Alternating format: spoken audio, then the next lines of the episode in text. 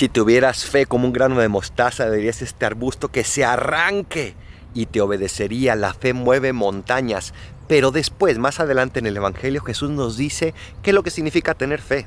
Significa servirle al Señor. ¿Quién de ustedes tiene un criado que si llega el Señor a medianoche no se pone a servirles? No al revés. Pero a veces nosotros queremos que sea al revés, queremos que la fe esté a nuestro servicio y no nosotros servir a los criterios de la fe. Queremos nosotros poner los criterios de fe y no aceptar lo que significa de verdad tener fe, que es darle a Dios la prioridad. ¿Cómo va tu fe de verdad? Por eso repitamos con los discípulos, Señor, aumentanos la fe. Soy el Paradolfo. Recen por mí, yo rezo por ustedes. Bendiciones.